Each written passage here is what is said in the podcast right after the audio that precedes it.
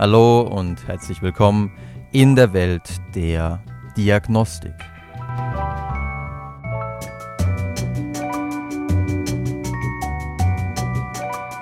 Validität. Das mit Abstand wichtigste Gütekriterium eines Messinstruments oder misst mein Test wirklich das, was er messen soll?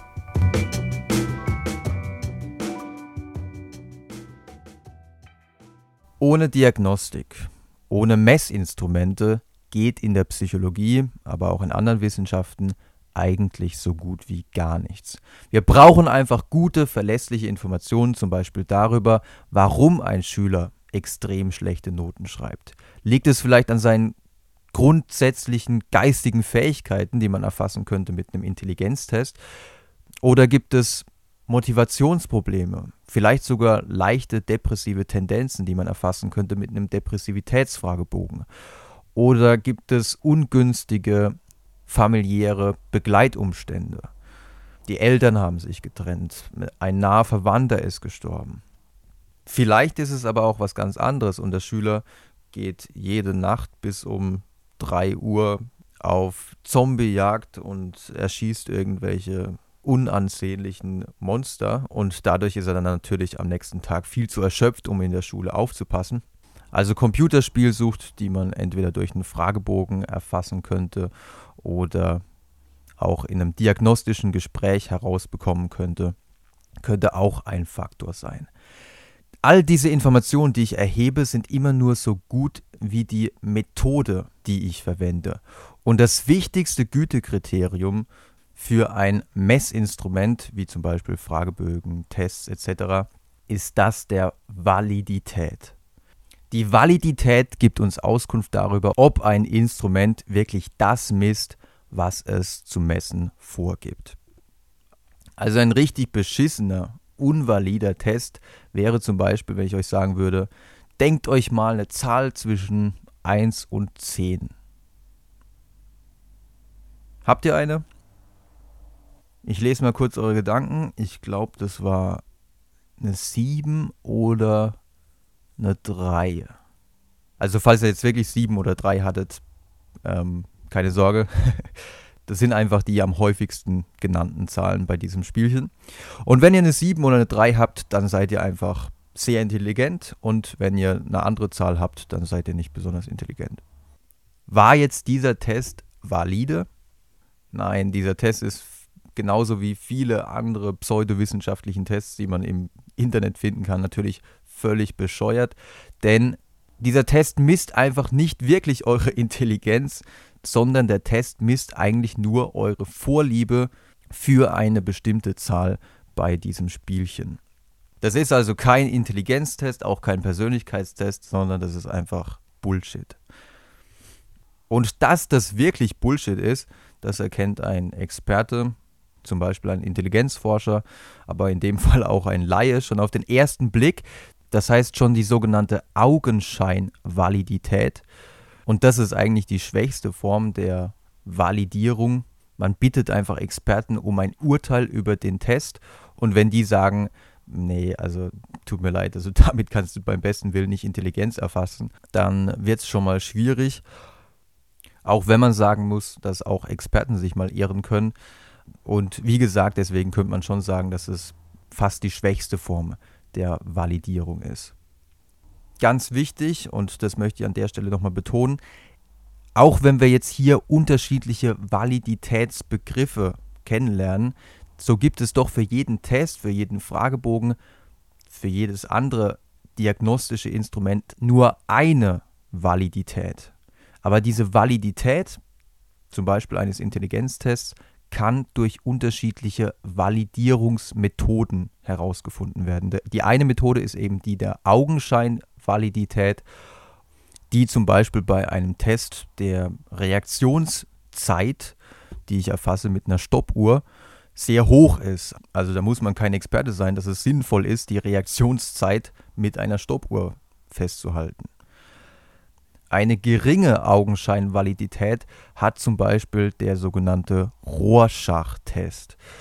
Einer der ältesten und umstrittensten Tests in der Psychologie überhaupt. Viele kennen das wahrscheinlich aus dem Fernsehen. Das ist einer der Tests, der ganz gerne mal von Fernsehpsychologen verwendet wird. Man zeigt dem Patienten, dem vermeintlichen Psychopathen unterschiedliche Tintenkleckse und je nachdem, was er damit assoziiert, wenn er Blutflecken assoziiert oder er sagt, ja, das ist äh, dieser Klecks, das ist eine Vagina und dann kommt das nächste Bild, ähm, Vagina, nächstes Bild, mh, hm, ja, nee, Vagina und so weiter und so fort. Dieser Test hat absichtlich eine geringe Augenscheinvalidität, weil man ihn ja auch, zum, wie gesagt, zum Beispiel einsetzt, um herauszufinden, ob jemand psychopathisch veranlagt ist. Und Psychopathen haben gewisse Tendenzen zu lügen. Und wenn ich den jetzt ganz offen fragen würde, ja, wie sieht's aus, bist du ein Psychopath? Dann würde er mir wahrscheinlich nicht die wahre Antwort geben und demzufolge versucht man dann mit solchen sogenannten projektiven Tests, wo jemand etwas hineinprojiziert, hineinassoziiert und die entstehenden Assoziationen dann ausgewertet werden, versucht man auf diese Weise an Informationen ranzukommen, an die man normalerweise über den offiziellen Weg nicht rankommen würde.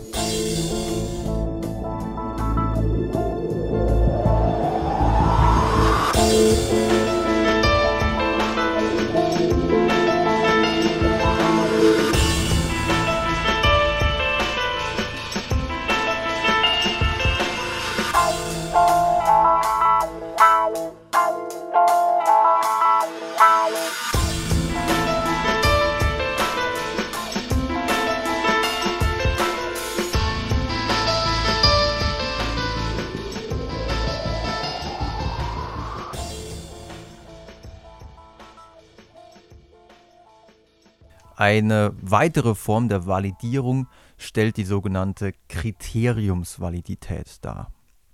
Dabei überprüfe ich, ob und wie gut ich mit meinem Messinstrument ein konkretes messbares Ereignis, Ergebnis, das theoretisch erwartet wird, vorhersagen kann. Das hört sich jetzt ein bisschen kompliziert an, ist es aber eigentlich nicht. Also bei einem Intelligenztest würde ich erwarten, dass ich mit diesem Intelligenztest unterschiedliche Kriterien vorhersagen kann, wie zum Beispiel die Abiturnote, weil hier natürlich die Intelligenz eine gewisse Rolle spielt für das Abschneiden in der Schule. Ähm, das heißt, das Kriterium in dem Fall ist die Abiturnote. Und mit meinem eigens entwickelten Intelligenztest mit der 3 und der 7 ähm, würde ich die Abiturnote auf keinen Fall vorhersagen können. Das heißt, mein genialer Intelligenztest hat auch keine Kriteriumsvalidität aufzuweisen. Mit anderen etablierten Intelligenztests, wie zum Beispiel den Raven-Matrizen oder dem IST 2000R oder dem HWIG, dem KFT etc. Als Kriterium kann aber nicht nur die Abiturnote dienen, sondern auch die Leistungsbeurteilung durch einen Chef im Beruf.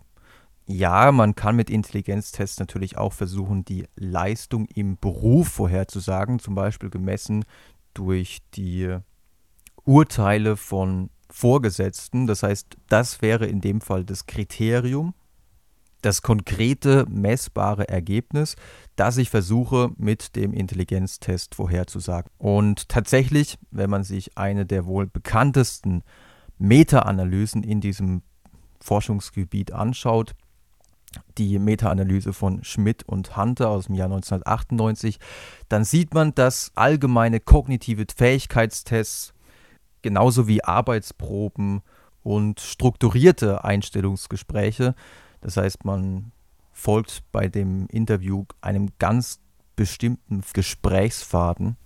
Es ist festgelegt, wann welche Fragen gestellt werden solche strukturierten Einstellungsgespräche sind wesentlich valider als unstrukturierte Einstellungsgespräche.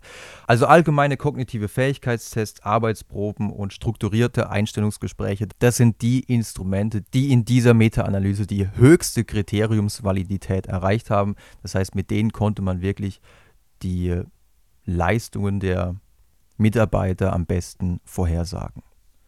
Interessant ist an dieser Stelle auf jeden Fall zu bemerken, dass Assessment Center, die ja extrem teuer sind und extrem zeitaufwendig sind, dass die in der Vorhersage der späteren Leistungen der Mitarbeiter nicht besser waren als zum Beispiel kognitive Fähigkeitstests und dass zum Beispiel graphologische Analysen, also Analysen der Handschrift, dass man mit denen überhaupt nicht die Leistungen der Mitarbeiter vorhersagen kann.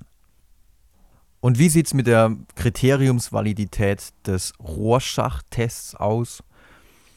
Kann man damit zum Beispiel Psychopathologie voraussagen?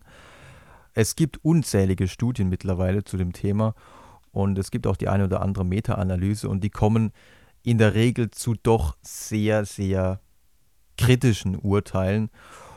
Und insbesondere dann, wenn die Auswertung von unerfahrenen Diagnostikern durchgeführt wird, dann kann man diese Ergebnisse aus dem Rorschach-Test wohl wirklich vergessen. In Bezug auf die Kriteriumsvalidität kann man noch unterscheiden zwischen unterschiedlichen Unterformen, die sich lediglich darin unterscheiden, wann der Test erhoben wird. So gibt es zum Beispiel die sogenannte Concurrent Validity, im Deutschen häufig auch als Übereinstimmungsvalidität bezeichnet, bei welcher man den Test und das Kriterium einfach gleichzeitig konkurrierend erhebt. Das heißt, man würde die Abiturnote erheben und gleichzeitig den Intelligenztest erheben.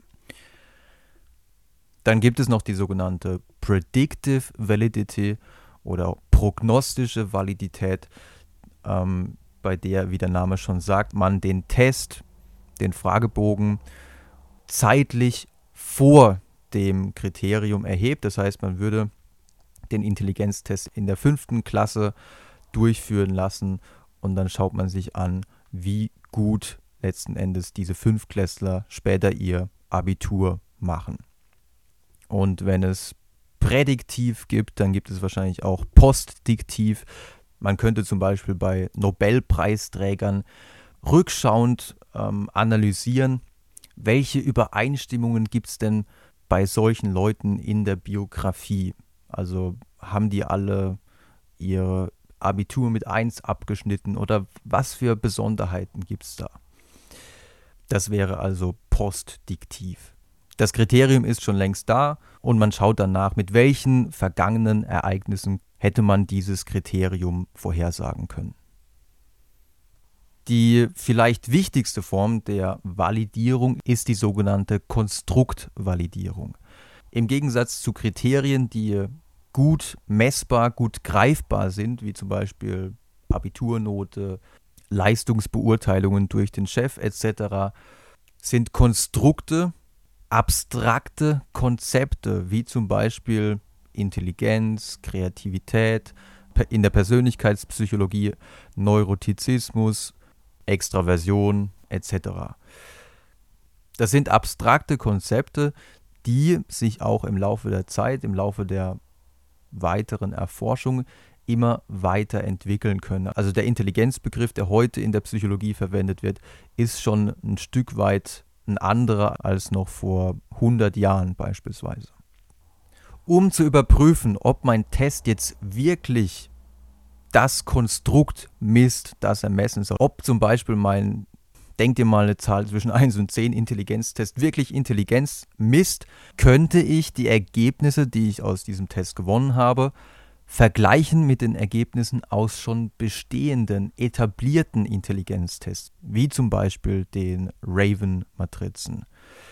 Und höchstwahrscheinlich kommt dann raus, ähm, die Leute, die in meinem, in Anführungsstrichen, Intelligenztest gut abgeschnitten haben, die sind nicht die gleichen, die im Raven Intelligenztest gut abschneiden. Das, das heißt, wir hätten hier höchstwahrscheinlich eine Korrelation von null, was dafür sprechen würde, dass mein Instrument einfach wirklich, wie gesagt, Bullshit ist.